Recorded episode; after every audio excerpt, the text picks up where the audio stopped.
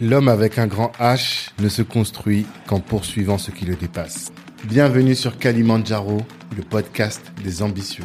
Je suis Tanguy de Bangui, cofondateur de Black Network, le réseau des assoiffés de réussite. Le but de ce podcast est de vous inspirer en vous montrant des personnes ordinaires qui se donnent les moyens de réaliser des choses extraordinaires. Tous les vendredis, on dissèque le parcours d'un ou d'une invitée pour découvrir les stratégies qu'il ou elle utilise pour atteindre ses objectifs. Prenez place, c'est parti. Ce podcast est dorénavant sponsorisé par le cabinet de gestion de patrimoine Banou Conseil. Vous avez l'âme d'un investisseur, vous gagnez plus de 2500 euros et vous souhaitez développer votre patrimoine ou optimiser votre fiscalité, eh bien notre partenaire Banou Conseil, c'est exactement ce qu'il vous faut. Pour mieux connaître la boîte, moi je vous invite à écouter les épisodes 12 et 13 du podcast. Et là, vous allez voir en écoutant que je vous laisse en de très bonnes mains. En plus, en indiquant que vous venez de la part de Black Network, vous bénéficierez d'une réduction de 300 euros sur les honoraires. Alors allez-y les yeux fermés. Bonjour Max Edmond. Bonjour Tanguy. Ça va? Très bien. Voilà. Je suis content de te recevoir parce que tu es de passage, j'allais dire en France, mais on dit en, métropole. Tu vis aux Antilles depuis combien de temps maintenant? Bah maintenant, ça va faire six ans. On est sur la septième année parce que je suis arrivé en 2014. D'accord. En Guadeloupe. Hein? En Guadeloupe. Ok.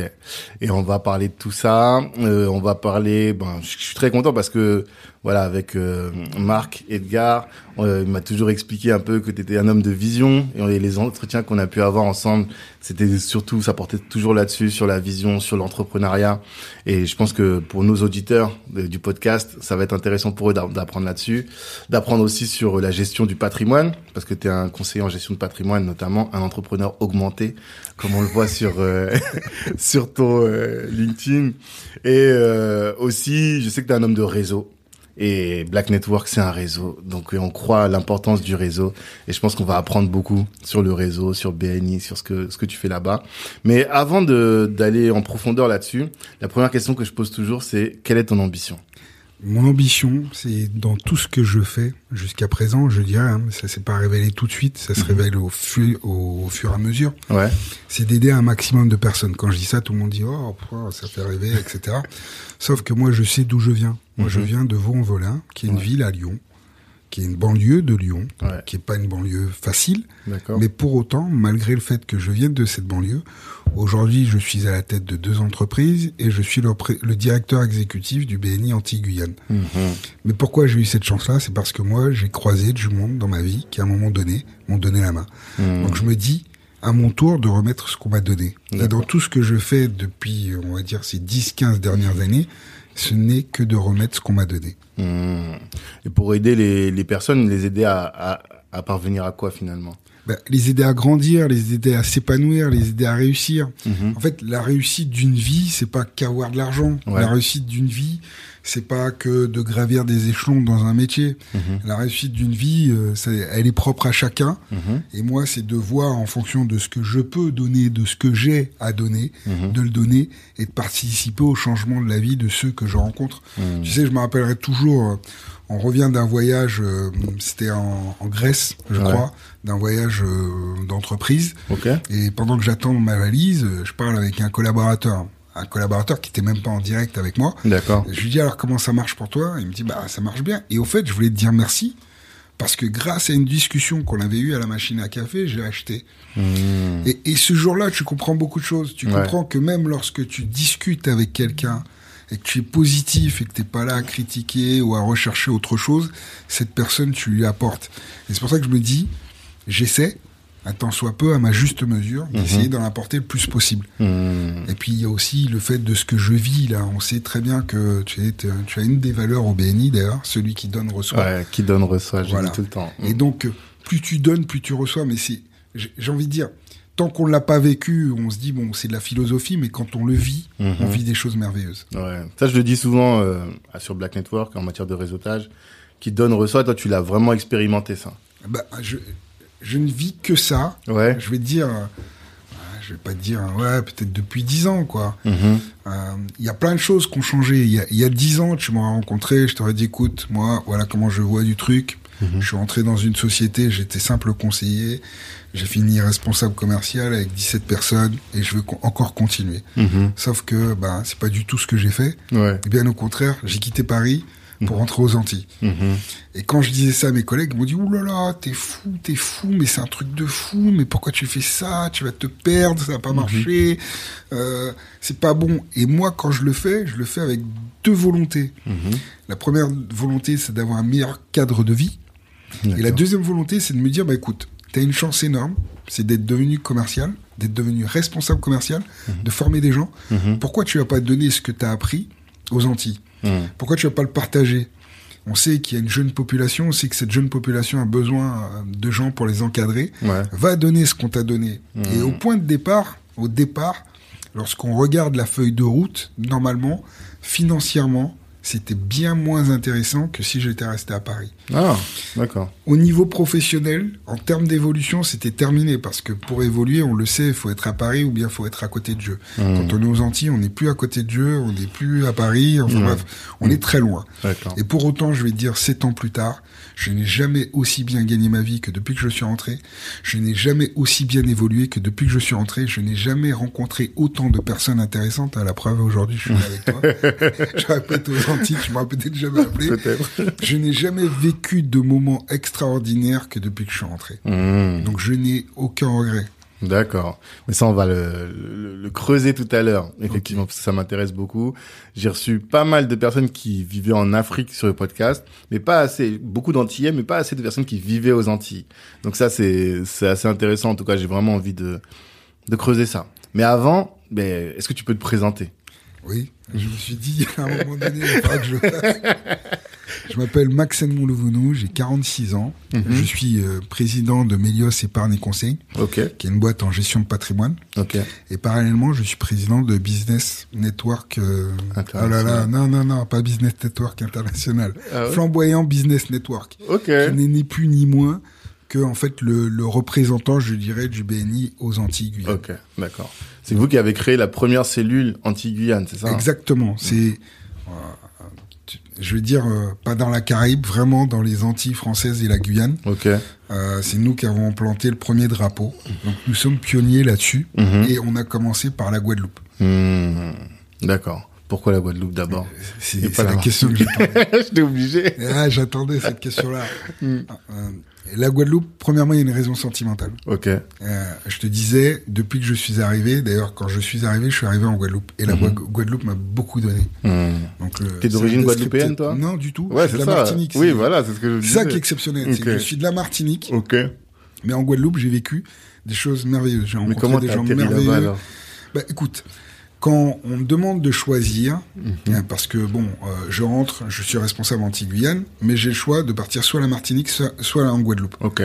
Sauf que la Martinique, je connaissais déjà. Mhm. La Guadeloupe, je ne connaissais pas. Ouais. Et j'ai toujours eu cette volonté d'étendre et de développer mon réseau. Ok. Donc, je me suis dit, bah, tant qu'à faire, tu connais la Martinique, tu ne connais pas la Guadeloupe, va en Guadeloupe. Ah ouais? Mais j'ai une particularité, c'est pour ça que j'ai pas de mal. Nous, on est né à Lyon. C'est important ce que, ce que je vais dire. C'est-à-dire que nous, les Antilles, hmm. euh, il n'y a pas de séparation Martinique ou Guadeloupe ou Guyane, c'était pareil pour nous. On, était tous euh, à Vonvelin, on jouait tous ensemble hmm. et, on découvrait qui était de la Martinique, de la Guyane ou de la Guadeloupe au moment des, des congés bonifiés. Ouais. Donc en fait, même ma culture en fait, mm. euh, pourtant je suis de la Martinique, mais même ma culture, elle est antillo-guyanaise, mais je vais dire même elle est afro, oui. elle est elle est espagnole, elle est elle est euh, je veux dire algérienne, tunisienne, ouais parce qu'on est on est tous mélangés, c'est un mm. vrai melting pot, c'est-à-dire mm, que tu dis que t'appartiens à quoi? Bah ouais, t'appartiens euh, à une banlieue.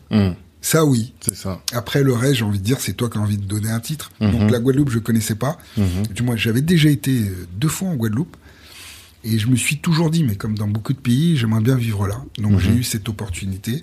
Je l'ai saisie et je n'ai pas du tout regretté. Donc à la question où est-ce qu'on allait planter le premier drapeau du BNI, c'est sûr que c'était en Guadeloupe. Mais tu t'es pas dit parce que le réflexe premier, c'est de se dire déjà je m'expatrie, donc euh, je, quitte mon bassin. tu étais là, tu vivais tranquillement dans les dans les dans l'île de France. Tu t'es pas dit au moins je vais à un endroit où j'ai des repères. Non, tu vas à un endroit où t'as aucun repère, tu connais personne en plus j'imagine.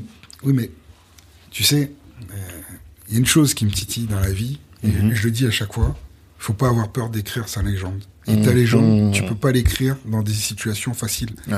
En fait, même toi, quand tu vas être dans les situations difficiles, mhm. tu pourras pas penser que tu avais déjà affronté quelque chose de plus grand que toi. Et en allant en Guadeloupe, je sais que je prenais un risque. Je sais même que je prenais un risque énorme.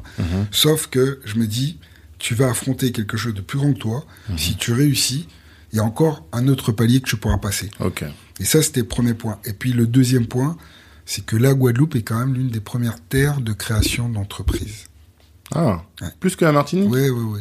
Ok. Ah, Et ça, tu le savais avant, avant ou?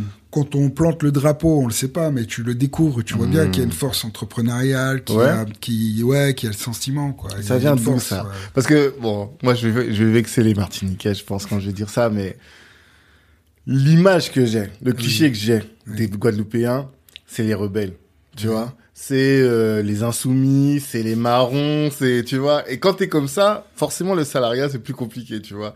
T'as une mentalité qui est plus débrouillarde, plus ouais, plus plus entrepreneur pour le coup. Est-ce que c'est c'est un peu de ça ou je en fait, je, dirais c'est parti c'est un peu partout comme ça. Moi, je viens d'une famille. Euh, mon père est entrepreneur, mon grand-père l'était, donc mhm. je pense que le temps fait que euh, au départ, quand quelqu'un vit quelque chose, il dit non, il faut surtout pas que tu y ailles, euh, mmh. va au plus facile. Donc forcément, en fait, en termes d'éducation, il y a personne qui dit j'ai envie que mon fils il soit entrepreneur. Ouais. tout le monde se dit bah non non non surtout pas surtout mmh. pas. C'est galère c'est difficile. Mmh. en fait tout le monde parle de ce qui marche pas. Et on n'a pas assez de repères j'ai envie de dire c'est même pas entier c'est franco-français. On n'a pas assez de repères de se dire l'entrepreneuriat ça marche. Il y a des gens qui réussissent il y a beaucoup d'appelés, certes, peu d'élus, mais quand il y a des élus, il y a des vrais élus. Ok. Ouais, c'est intéressant ça.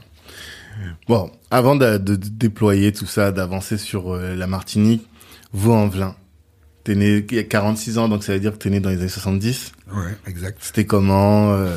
Bah, tu sais, peut-être que je reverrai jamais ce que j'ai vécu, mais euh, vous en Velin, on vivait tous ensemble. D'accord. C'était exceptionnel, c'est-à-dire que moi, je peux pas dire que j'ai pas que des amis antillais ou que on vivait tous ensemble. Mm-hmm. On était tous ensemble à l'école, on évoluait tous ensemble. Mm-hmm. Donc c'était une autre mentalité. Après, mm-hmm. euh, tu restes quand même en banlieue. Euh, tu dois quand même être euh, avoir un mindset fort quand même que tu le veuilles ou non c'est comme ça que tu sois au sport ou quoi que ce soit tu dois avoir un mindset fort donc Vonvelin a beaucoup contribué à ce que je suis aujourd'hui ok c'est-à-dire qu'on sait très bien que quand on vient de banlieue, c'est jamais bien vu. Mmh. On le sait. Mmh. Ceci dit, on sait qu'on a une mindset fort. Ça, c'est la première chose. Et deuxième chose, on sait qu'on vit toujours, en fait, on vit toujours avec des amis. On est toujours entouré. Ok. Ça, le réseau déjà dès le départ, ou en tout cas être en groupe. Voilà, on a toujours pas été un individuel. Ouais. Et puis, et t'as cette, je dirais, ce multiculturalisme mmh. qui fait que toi, tu as un esprit beaucoup plus ouvert, beaucoup plus, ouais, beaucoup plus open. Et puis le monde, en fait, t'as pas peur du monde. Hmm. Bien au contraire, t'es projeté euh, vers le futur. Et moi, quand je regarde aujourd'hui, 46 euh, ans après, euh, aujourd'hui, alors, t'es influencé en musique par la banlieue, t'es hmm. influencé dans ta façon de t'habiller. Moi, j'ai mon fils qui est en Guadeloupe qui me parle de l'argot. Je lui dis, t'as pris ça où? T'as été à Vonvelin juste en vacances et t'as envie de faire le mec qui a grandi dans une cité. Hmm, Mais pourquoi? Parce qu'aujourd'hui, qu'on le veuille ou non, on est présent partout. Et tu vois, je dis on est présent. C'est-à-dire que même si c'est vrai que je vis aux Antilles, je sais d'où je viens et j'oublierai mm. jamais d'où je viens. Mm. Mais il y a un truc quand même, euh, c'est la peur. Parce que quand c'est ce que tu dis, et ce qui est très intéressant, et je le ressens aussi, c'est que le fait d'être dans cette euh, multi, dans ce multiculturalisme, ça fait que c'est vrai que tu t'adaptes à tout le monde, et à toutes les différences. Mais il y a aussi ce truc qui fait que quand tu sors de, la cité, pour dire les choses simplement, là, pour le coup, euh, t'es, pas à l'aise. Mais toi, je te sens et je te, je te sais à l'aise dans tous les milieux. Ah. Comment tu fais? En fait, oui, on n'était pas à l'aise. Mmh. Oui, c'était un fait. Mmh. Sauf qu'on a oublié une chose, et, et, ça, on, le sent au plus profond de nos tripes, on mmh. s'est toujours adapté. Ok. On s'est toujours adapté. C'est, on n'envoie pas les meilleurs profs en banlieue on, on nous donne pas comme projection qu'on puisse devenir ce que je suis aujourd'hui et ce mhm. que d'autres vont devenir. Mhm. Parce qu'il y en a des réussites en banlieue. C'est mhm. pas ce qu'on nous met à l'écran. On va nous mettre un, musicien, un footballeur ou le dernier mec qu'on a arrêté. Pourtant, il y a plein de personnes qui réussissent dans différents domaines. Mais pourquoi ils réussissent? Parce qu'on a cette force de caractère de, de pouvoir se hisser. Mhm.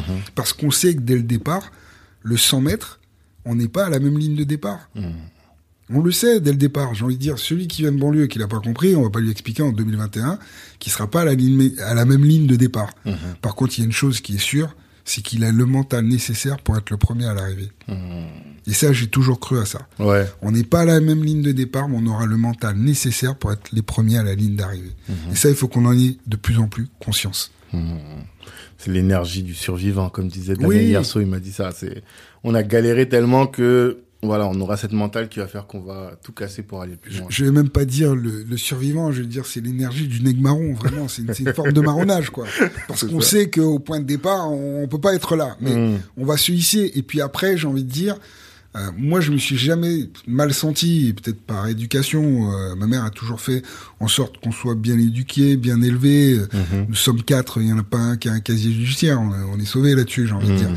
Donc, elle a toujours fait en sorte quand même qu'on ait une, une éducation assez stricte D'accord. euh, qu'on s'adapte euh, au milieu dans lesquels on allait évoluer, qui fait que forcément, euh, derrière, on n'a pas de mal. Hmm. On, on, va pas avoir de complexe. J'ai D'accord. rencontré euh, ma sœur, mes deux sœurs ou mon frère que tu as déjà rencontré. Mhm. On n'a pas de complexe, Mhm. puisqu'on on n'a pas été éduqué dans un complexe. Ça, on le doit beaucoup à ma mère. Hmm. Ça, je le dis, parce que des fois, elle dit que je parle jamais d'elle. Ok. Et euh, bah, du coup, comment euh, t'arrives à la gestion de patrimoine?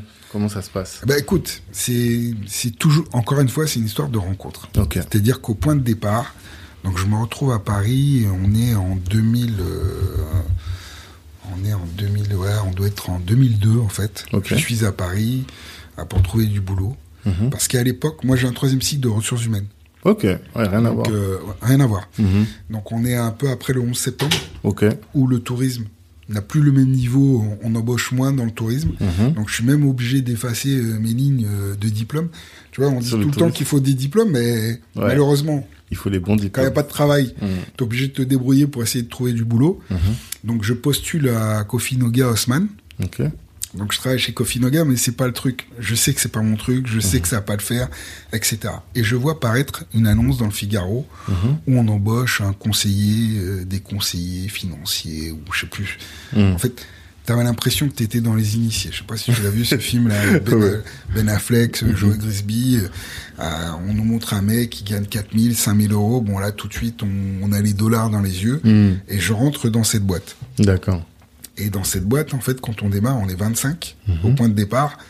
En une semaine, 10 jours, tu regardes, il reste plus beaucoup de personnes. Ouais. Et 14 mois plus tard, parce que 14 mois plus tard, j'étais encore là. La forme, c'est une formation En fait, tu as une formation, mais après, on t'envoie sur le terrain. Et puis, Ok. il faut que tu ramènes du chiffre tout de Ouais. suite.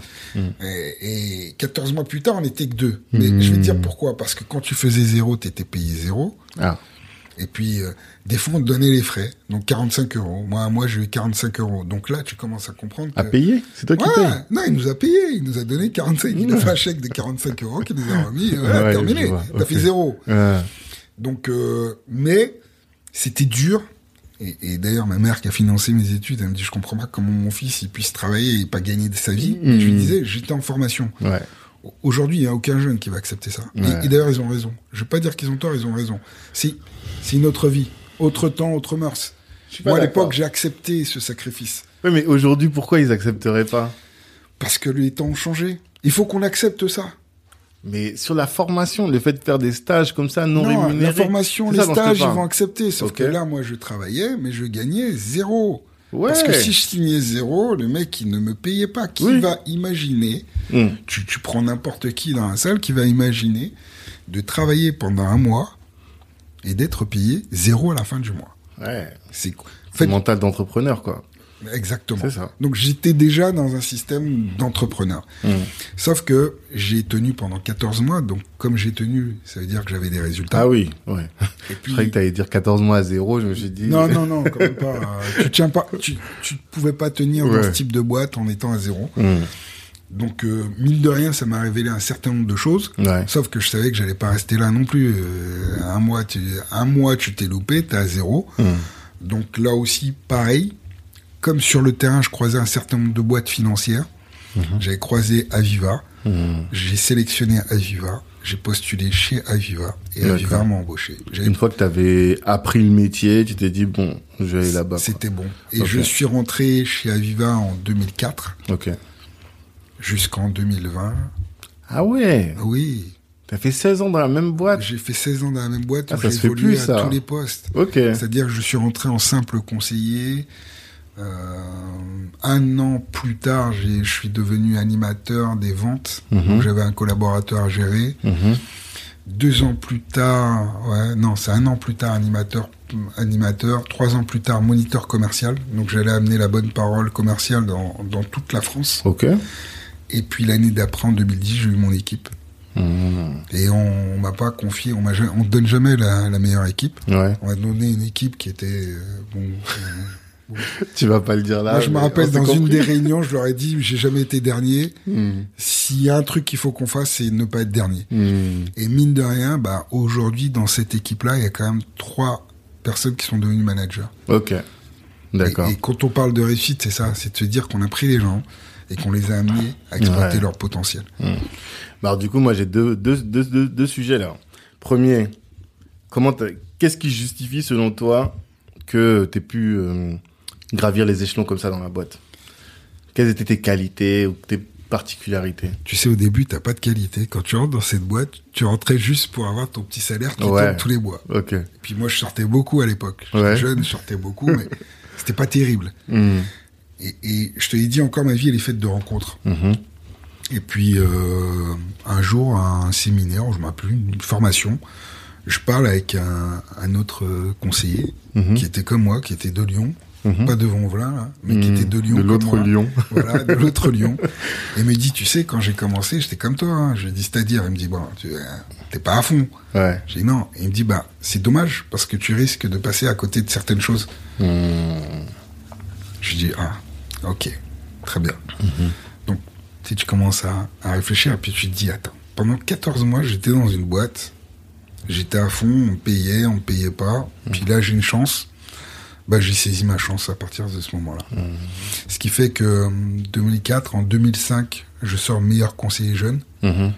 Et là, pareil, tu vois, maintenant, il est décédé, ce, ce collègue. En fait, dans ce type de boîte, quand tu, quand tu as des réussites, il les affiche. Ok. Et euh, à l'aller, quand on allait, on partait, on partait en Tunisie. Mhm. À l'aller, ce collègue, il me parlait pas trop. C'était un Antillais comme moi, il me parlait pas trop. Ouais.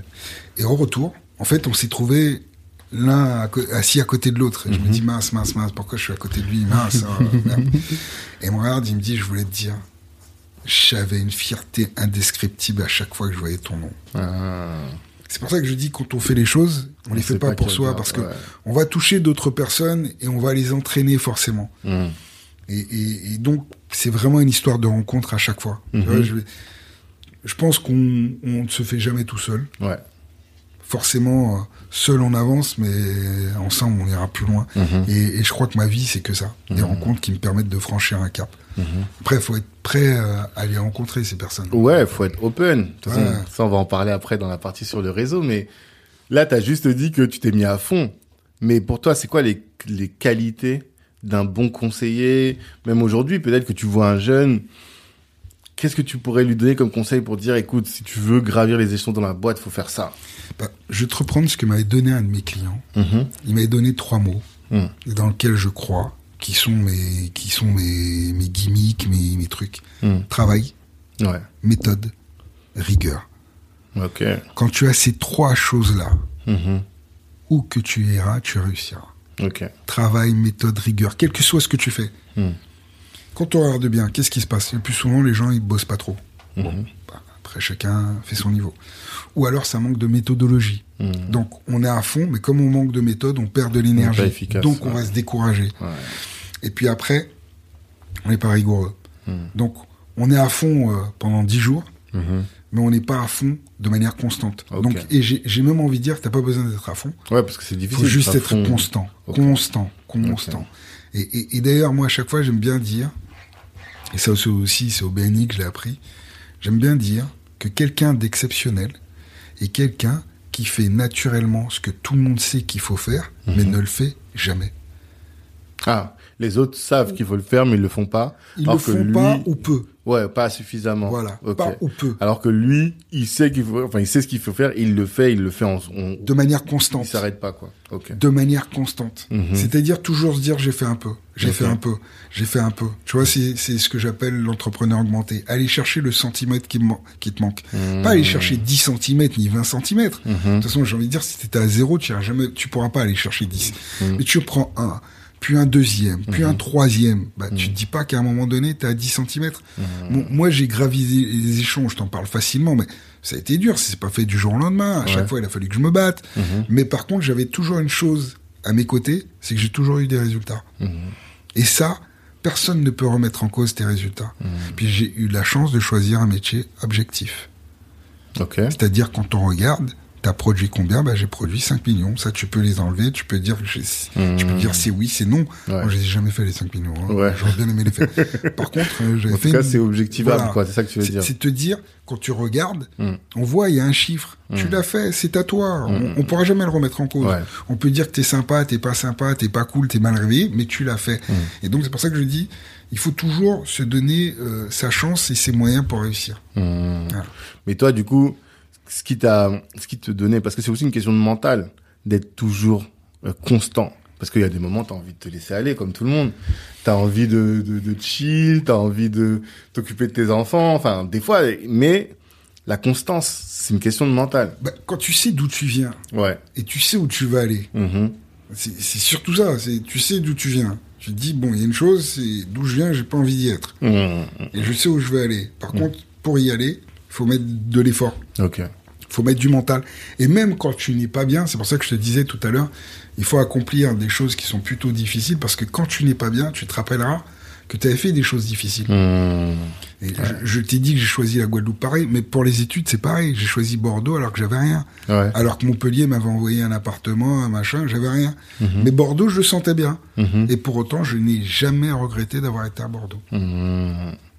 Donc tu dis, il faut se mettre dans les difficultés pour pouvoir être toujours euh, pas des grosses difficultés non plus parce que là ça devient masochiste mais vraiment est-ce que aujourd'hui c'est bien tu, vois, ils en parlent beaucoup, mais moi à l'époque je lisais pas tout ça. Est-ce mmh. qu'on a raison d'être dans notre zone de confort? C'est ce qu'ils appellent la zone de confort. Effectivement, quand tu es dans ta zone de confort, quelque part tu t'encroutes. Tu vois, et puis moi dans mon histoire, euh, à 17 ans, je quitte Vonvelin pour mmh. partir m'installer en Martinique. Alors je connaissais pas du tout la Martinique. ouais, je suis parti en Martinique à 17 ans. Tout seul, sans tes parents? Tout seul, sans rien. J'ai pris mon billet d'avion, je suis parti parce que j'avais envie de voir autre chose, connaître autre chose, connaître ma culture, pouvoir en parler, pouvoir me hmm. dire que je la maîtrise. Donc à, 17, ans, ouais, à 17 ans, je suis parti. Et t'as fait le lycée là-bas, enfin là. J'ai fait le lycée. En fait, je suis parti avec un poète en vacances au départ. Ça, tu ne l'avais pas raconté, ça. Après, j'ai dit, je vais pas rentrer. Ah ouais? Donc, euh, j'ai, j'ai un de mes oncles qui me dit, bon, et tu veux faire quoi, en fait, quoi? Je dis, bah, je veux continuer le lycée. Moi, Il hmm. dit, bon, t'as tes bulletins? Ouais. je dis oui. Hmm. Et le réseau, c'est que très facilement on a pu m'inscrire. Ok. Donc tu avais une première expérience dans les DOM en fait. C'était pas euh, au-delà des vacances, tu avais vécu là-bas. J'ai vécu, j'ai vécu trois ans à la Martinique. Ok, d'accord. J'ai eu mon bac à la Martinique. Ok. lycée technique qui n'existe mmh. plus d'ailleurs. Ça a changé de nom, je sais plus son nom, mais mmh. Mmh. j'ai eu mon bac au lycée technique. Ouais. Ok, d'accord. Et donc alors, tu as bossé pendant euh, un certain nombre d'années et tu dis que toi, ce qui faisait ta différence, c'était le la hargne que tu avais et à vouloir toujours euh, upgrade ton niveau, quoi. Bah, parce que je me dis, on n'a pas deux fois la même chance. C'est le mhm. premier point. Mhm. Le deuxième point, est-ce que je reste au niveau où on s'attend que je sois, ou est-ce que je vais aller chercher mhm. quelque chose en plus? Donc en fait, faut essayer de se dépasser quoi. Après j'ai fait un peu de sport, j'ai fait des trucs où mmh. t'apprenais déjà à te dépasser. Ouais. Donc euh, j'avais envie de me dépasser, j'avais envie de réussir, j'avais envie de donner du sens à ma vie quoi. Mmh.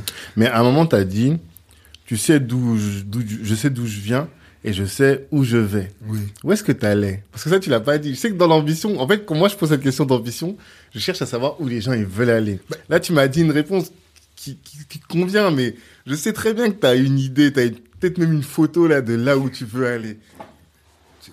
Et la photo, euh, moi je verrais une, espèce de pyramide et puis t'es en haut, mais ouais. mais ça c'était à l'époque, c'est-à-dire que la personne, cette personne de cette époque, Ouais. elle, ce qu'elle voulait, c'était tout réussir, tout casser, être tout en haut de l'affiche. Hmm, Être un puff daddy ou un truc comme ça, Être en, en haut de l'affiche. Ok. C'est- C'était ça.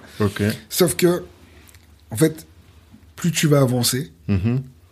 Plus tu vas te rendre compte qu'il y a d'autres choses qui vont venir s'ajouter, qui vont être plus grands. Tu vas rentrer dans un schéma qui va être beaucoup plus grand que le simple fait d'être en haut de l'affiche. Et je veux dire, même être en haut de l'affiche, c'est pas ce qui va t'intéresser. D'accord.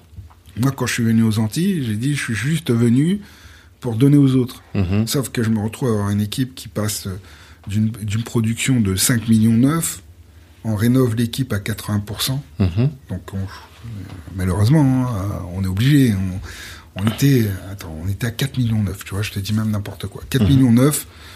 Donc, moi, quand je leur présente le, le plan de, de trajectoire, comment je vois les choses, les mecs, euh, presque, ils ont fait un signe de croix pour dire euh, qu'est-ce qu'ils ont rencontré, quoi. Le mec, il est fou. Ça a. On n'a jamais fait ça, on va jamais le faire, c'est Ouais, pas possible.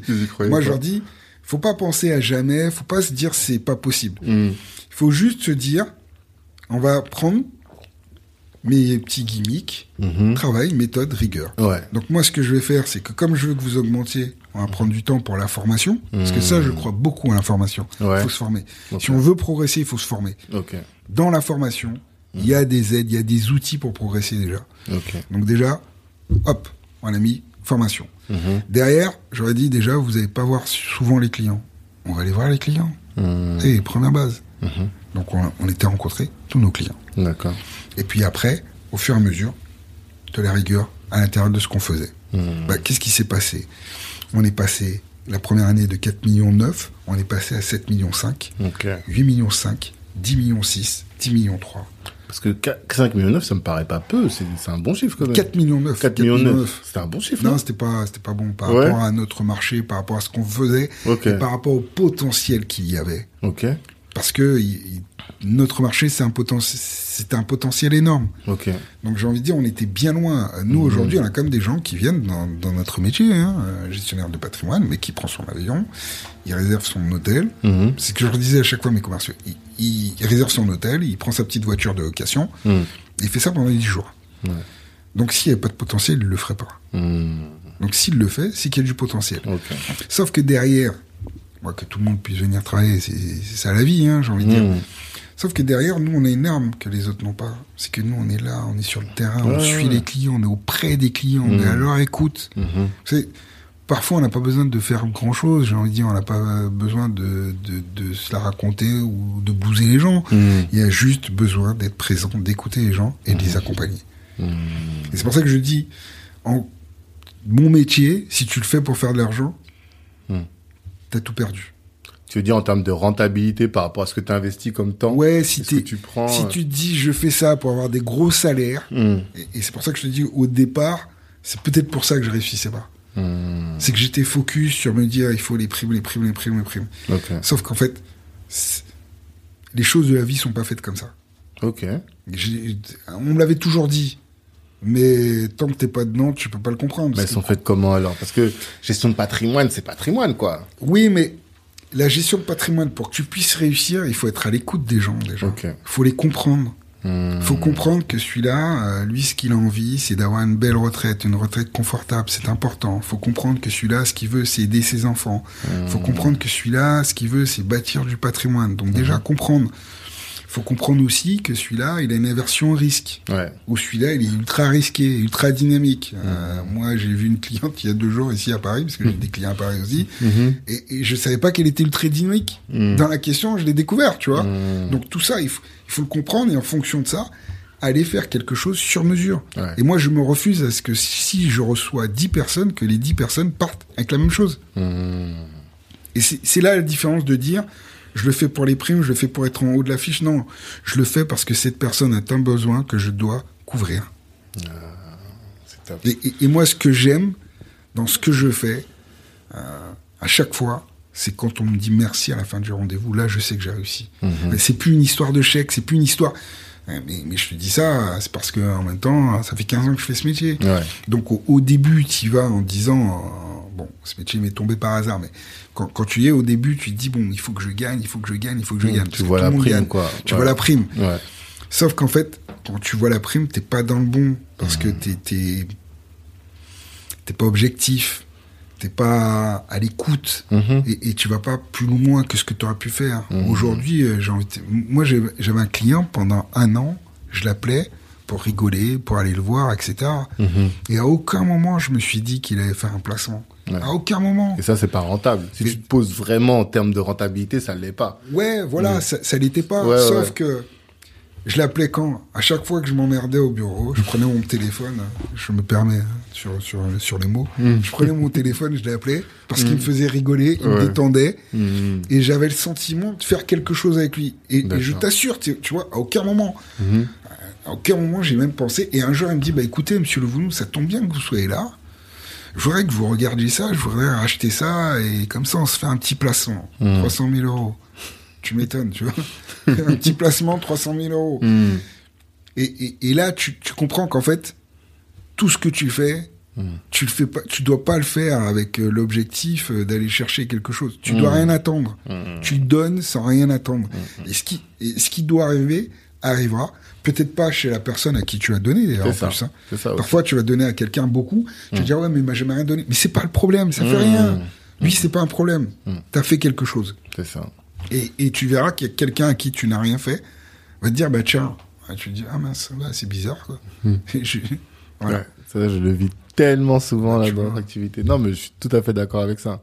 Et alors, attends, avant qu'on aille, on aille à fond là-dessus, j'avais une question à te poser par rapport à ton équipe. Quand tu disais que tu étais parvenu à faire en sorte que aujourd'hui, ceux que tu avais pris dans ta première équipe, c'était devenu trois d'entre eux, d'entre eux étaient devenus managers. Voilà, le management, moi, c'est quelque chose qui m'intéresse beaucoup, même si je suis plus aujourd'hui dans le leadership que dans le management. Mais voilà, comment tu fais? Moi, j'aime parvenir, et je pense que c'est en lien avec euh, ton ambition, parvenir à faire en sorte que les gens puissent donner la meilleure version, devenir la meilleure version d'eux-mêmes, tu vois. Et est-ce que tu as des astuces là-dessus? Est-ce que comment est-ce que toi tu t'y pro- tu t'y prenais pour ça? Bon, moi, je suis pas le, le meilleur manager de la planète. Ok. Tout le monde te dira, bon, Max Edmond, il est plutôt nerveux. Ok. Ceci étant dit, j'ai toujours été à fond, transparent, Mhm. et j'ai toujours été honnête avec mes équipes. Ok. C'est-à-dire, quand ça va pas, je dis que ça va pas. Quand ça marche, je dis que ça marche.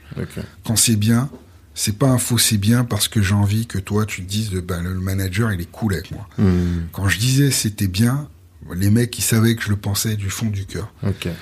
Et même euh, quand il y avait des changements de contrat de travail, etc., moi, j'ai jamais eu de problème dans mes équipes parce Mhm. que j'ai toujours été objectif. D'accord. Et quand tu me disais, euh, ouais, si je veux pas signer, bah, tu signes pas, mon ami. T'as pas d'obligation. Et, en fin de compte, j'avais moins de blocage. Mhm. Mais après, le management, encore une fois, euh, moi, je vais te dire que ça marche avec moi, ça peut ne pas marcher avec d'autres. D'accord. Parce que je pense que chacun doit trouver le format dans lequel il est meilleur. Il n'y a pas de, il a pas de règles écrites. Mhm. Il n'y a pas de règles écrites. Moi, je me rappelle quand je suis arrivé aux Antilles, moi, mes réunions à Paris elles commençaient à 9h, tout le monde était à l'heure à 9h. À Mhm. 9h, on démarrait les réunions. Mhm. Quand je commence aux Antilles, le premier, il arrive à 9h10, 9h15, 9h20. Hmm. Bon, tu te dis, bon, on va régler tout ça très rapidement, on va les mettre au carré.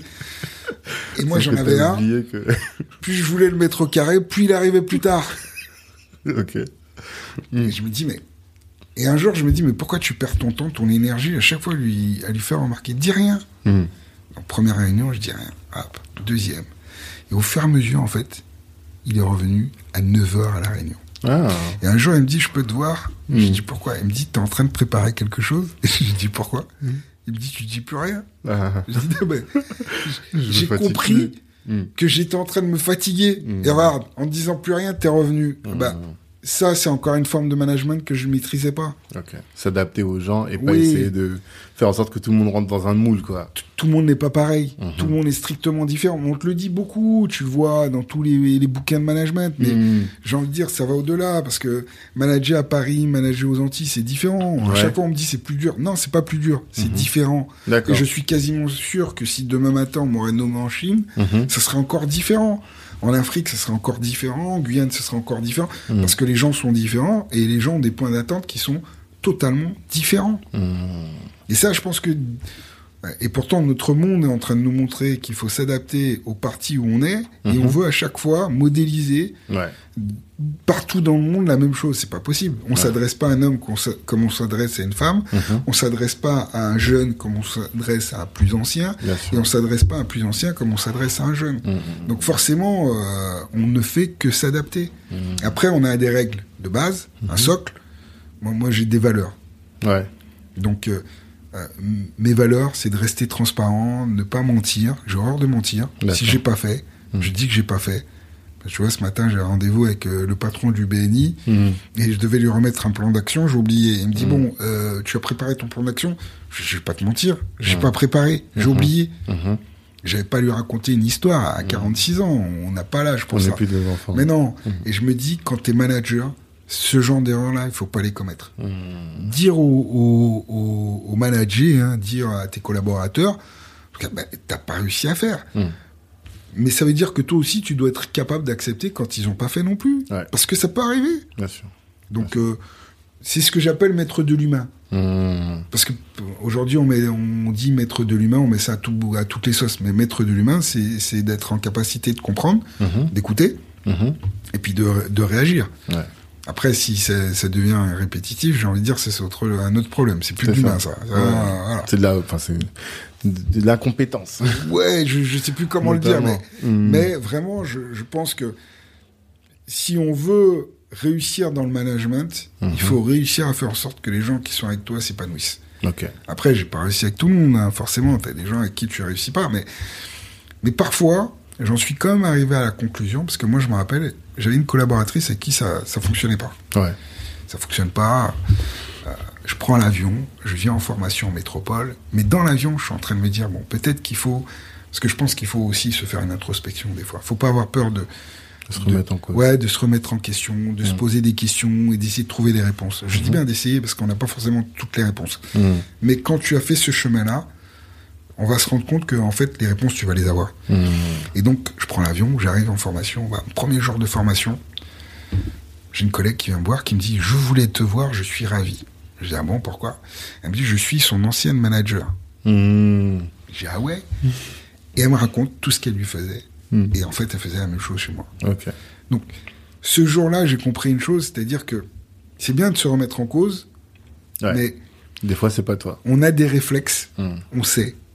Il y a des fois, c'est nous. Mm. Ça, j'ai envie de dire, ça, il faut pas avoir peur de le dire. Il faut avoir cette euh, cette humilité de se dire ça. Mhm. Mais parfois, il y a des il y a, il y a des choses. On sait que si la personne ne les fait pas, c'est Mm. des basiques. En fait, il faut être factuel. Voilà, il faut être factuel. Si factuellement on voit que ça fonctionne pas, il faut arrêter d'essayer de remettre en cause quelque chose qu'on ne peut pas remettre en cause. Mhm. Ok. Et t'as fait quoi Tu as licencié du coup? Non, non, non, non, non, non, parce que je partais et, et que j'avais pas envie de rentrer en guerre. D'ailleurs, c'est l'une des raisons qui font que je prends ma décision à un moment de, de venir à mon compte, mais on y viendra. Ouais. Mais ce jour-là, j'échange. Et d'ailleurs, ce jour-là, je suis parti euh, des Antilles pour venir en formation. Mhm. Et vraiment avec plein de questions, tu vois, plein d'interrogations, parce que c'est dur, t'es dans le feu de l'action. Mhm. Et donc, il y a ce premier fait-là, on m'apprend ça. Et puis, il y a le deuxième fait, je me retrouve avec trois de mes anciens collaborateurs Mhm. qui sont devenus managers. Ok. Au même niveau que toi ou? Au même niveau que moi. Ah ouais. Au même niveau que moi. Mais Ouais. ça, ça m'a jamais dérangé, hein, Ouais. d'ailleurs. Et on- si on a le temps d'en parler dans cette interview, je te donnerai une autre anecdote. Ok. Et donc, pendant qu'on est là, donc t'as celui avec qui je m'entendais le moins, on lui passe la parole, il dit, bah, je profite pour remercier ce monsieur. Mhm. Bah, mais moi, je, pour moi, il parle de quelqu'un d'autre. Ouais. Euh, Tu mais- pouvais pas penser que c'est toi qui lui avais mis le pied à l'étrier. Et, et on dit qui? Il dit Monsieur Louvonou. Je dis T'es sérieux toi? Je t'ai pas payé euh, au début. T'as rien à attendre de moi. Tu veux pas me donner une affaire Il me dit non, non, non. Et c'est là qu'on se rend compte qu'en fait, tu impactes les gens, que tu le veuilles ou non. Donc, en bien Mm. comme mal. Mhm. Donc, on doit aussi contrôler ce qu'on dit. Mm. Et, et même si on n'a pas envie de toucher, autant le dire après. euh, C'était pas contre toi. hein. Mhm. Et D'ailleurs, moi, à chaque fois, je le dis. Aujourd'hui, les gens qui travaillent avec moi, ils savent bien que je, je peux m'énerver mais ils savent bien que ce n'est jamais personnel. Ce n'est s'agitien, ce n'est jamais personnel. Et d'ailleurs, je peux être énervé avec un collaborateur très fort, et après euh, partir boire un verre avec lui et machin et passer à autre chose quoi. Mhm. Et, et, et je lui retiens pas rancune ou, ni rigueur, Ouais. parce qu'en fait le problème il a un instant T, on le règle ensemble. Mhm. D'ailleurs j'ai envie de dire on le règle ensemble parce qu'un manager, ça on l'oublie, Son rôle, c'est pas de commander les gens. Ouais. Son rôle, c'est pas de se cacher derrière les gens. Son rôle, c'est de régler les problèmes. Hmm. On le paie pour ça. Mhm. Ou d'aider ses collaborateurs à régler les problèmes. Hmm. En tout cas, moi, je, je le sens comme ça, ma fonction. D'autres donneront d'autres définitions. Mais si il n'y a pas de problème, s'il n'y a personne à aider, s'il n'y a personne à accompagner, on n'a pas besoin de manager. hein. Chacun fait ce qu'il veut. hein. Hmm, hmm. Donc, je pense que notre rôle, il est là. C'est de soutenir les équipes, leur donner les moyens, puis leur donner envie, quoi. Et c'est ça qui a permis, selon toi, à faire en sorte que l'équipe de, de la Martinique, enfin de la Guadeloupe, pardon, elle a pu monter? En fait, c'est anti. J'avais les deux, Ah les ouais. deux départements. C'est-à-dire Ok. que j'avais les deux départements. Euh, je pense que c'est ça, et puis le fait de mettre de la vision, parce que j'ai tracé un plan, de mettre un plan, euh, de les remettre dans le game, quoi. ouais, Et puis de leur dire, en fait, on compte sur toi. C'est-à-dire que, voilà, pour que ça marche, c'est parce que t'es là, c'est pas tu tout seul. responsabilises les gens aussi. Oui, euh, le mec, il, il est dans, dans le jeu, Mhm. et puis prendre le temps quand même de redescendre au niveau des gens. C'est-à-dire que si ça marche pas, il y a forcément un truc Mhm. qu'on leur a pas donné, qu'on leur a pas appris, qu'on leur a pas expliqué, Mhm. euh, qu'on leur a pas montré. C'est pour ça que je, je dis travail, méthode, rigueur. Donc la méthode aussi a son importance. Et la Mhm. méthode, il faut la transmettre. Et trop souvent, on l'observe trop. Euh, T'as des des personnes qu'on dit euh, numéro 4, quoi, responsable numéro 4, le mec, Mhm. il, tra- il, il rencontre un numéro 10, il fait tout pour l'abaisser, alors que non, le numéro 10, tu dois le faire monter, s'épanouir au maximum. Mhm. Parce qu'en fait, la postérité, tu vois, tu me demandais euh, tout à l'heure, l'ambition. Ouais. L'ambition, la postérité, c'est que plus t'as de personnes qui réussissent, plus on parle de toi, en fait. Ouais. Clairement. Parce que tu, tu es à l'origine. Il n'y a Mhm. rien de plus beau qu'un manager. Les coachs de football, Mhm. les, les, les formateurs, les instructeurs, c'est eux qui ont le plus beau métier. Mhm. Ce sont ces personnes-là qui participent à ce qui va se passer demain ou après-demain. Parce qu'à un moment donné, ils vont croiser quelqu'un et ils vont révéler cette personne. Donc tous les managers qui nous écoutent, continuent à révéler des personnes. Après, c'est un métier ingrat. C'est ça. Il y a Parce des gens qui t'en veulent derrière ou qui oublient ce que tu leur as apporté, mais des fois, il suffit qu'il y ait une pépite. Et finalement, les grands champions, euh, je me souviens de Marie-Josée Pérec, quand on lui demande euh, comment est-ce qu'elle en est venue à, à l'athlétisme, elle explique que c'est un prof, un jour qui l'a vu et qui a cru en elle et qui, l'a- qui l'a révélé et elle, elle y allait comme ça pour rigoler et puis elle avait explosé, tu vois. Et même l'épisode du podcast qui est sorti cette semaine, Rena Flore euh, Okori, elle aussi c'est une athlète, la même chose. C'est un prof au collège à Besançon qui a vu qu'elle courait comme une gazelle, un peu comme Marie-Jo. Et il l'a senti. Donc, c'est ces personnes-là finalement qui ont cette satisfaction de dire, voilà, j'ai pu contribuer à ça. Et parce que sans elle, finalement, la personne ne se serait jamais aussi euh, révélée et peut-être qu'elle serait devenue un autre métier que celui-là. Exactement. Mm. Et, et- et ces gens-là, pour, pour moi, je les respecte. C'est eux qui font le meilleur métier du monde. C'est-à-dire Mm. révéler des gens. Tu peux pas révéler tout le monde, Mhm. mais le fait de dire à quelqu'un qui n'y croyait pas, qui ne voyait pas ça, toi, on va te prendre d'un point A, on va t'emmener à un point B, Mhm. et toi, tu vas aller à un point C. Parce qu'en fait, il va te mettre sur la route, et c'est toi qui vas la prendre et qui va lui donner cette ampleur, cette route. Parce qu'à un moment donné, il faut que le manager, lui aussi, il aille chercher son truc, quoi. Mhm, mhm, mhm. On peut pas le faire à sa place. Non. Et tu as donné deux aspects du coup de la responsabilité qui sont intéressants, et c'est pour ça que je voulais revenir dessus. D'un côté, savoir être, être conscient que tu as le pouvoir de faire ça et d'impacter les gens, et d'un autre aussi de savoir que bah, parfois tu peux faire tout ce que tu veux, mais faut être c'est deux. aussi la responsabilité de l'autre quoi. aussi. faut être deux. Moi, j'ai Mm. toujours dit, chaque fois que ça marchait avec un collaborateur, c'est parce qu'on était deux. En fait, euh, je, je, je- j'associe ça comme image à, à la Formule 1. Mhm. Oui, Hamilton est très bon. Oui, Hamilton est très fort. Mais il a de sacrés mécanos qui lui mettent une bonne voiture entre les mains. Mhm. Et, et c'est ça qui est important. Et, et en fait, nous, euh, les managers, nous sommes les mécanos. Mhm. On doit, révéler, on doit révéler le pilote. Mhm. Et le pilote, sauf que c'est lui qui est dans la voiture après. Mm. Donc nous, on va l'aider, mais c'est à lui de, de piloter sa propre voiture. Mhm.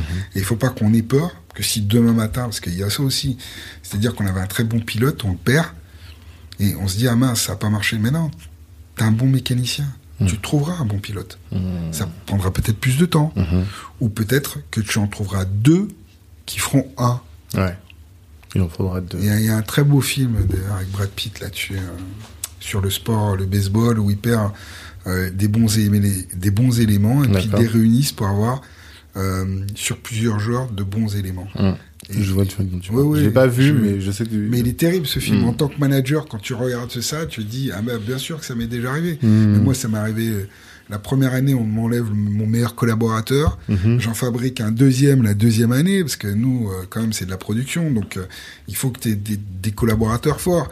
Et on m'enlève la deuxième année. Et en fin de compte, à ce moment-là, il y a deux solutions. Soit tu te mets en lutte, en opposition, ou soit tu commences à prendre conscience qu'en fait, celui qui règle les voitures, qui fait que les voitures vont bien tourner, c'est toi. C'est aussi toi. Mm. Il, faut que, oui, que tu trouves le bon pilote, mm. mais il faut que tu continues aussi à bien régler les voitures. Mm. Donc, et puis, il faut pas t'attendre non plus à ce que le mec qui, qui est rentré dans le baquet et qui passe la ligne d'arrivée te, te, te, C'est ça qui est difficile. C'est ça qui est difficile. Oui, mais toi, tu as la satisfaction de le voir gagner. Et, ça, personne ne pourra te l'enlever. C'est encore mieux quand on te dit merci. Il y a la reconnaissance. Voilà, c'est encore mieux, mais je pense qu'à trop vouloir parfois des reconnaissances, on, passe à côté des, plus belles choses qu'on va réaliser. Et, mmh. comme on cherche de la reconnaissance et qu'on l'a pas eu, mmh. en fait, on se ferme et on donnera plus à d'autres. Ah. Et moi, je dis toujours, pourquoi le méchant gagnerait? Mhm. Pourquoi le méchant à la fin du film? Il n'y a pas de méchant qui gagne à la fin du film. Tous les films que je regarde, gentil gagne toujours. Donc pourquoi mhm. une personne qui gâche la vie doit gagner sur les 99 qui vont arriver et qui ne mhm. demandent qu'une chose, qu'à te rencontrer C'est intéressant ça. Pourquoi le méchant gagnerait? Je le dis souvent, mais c'est une belle, euh, une belle image. J'aime bien, j'aime bien. Ok. Et euh, mais du coup, qu'est-ce qui fait que tu te dis, je pars aux Antilles?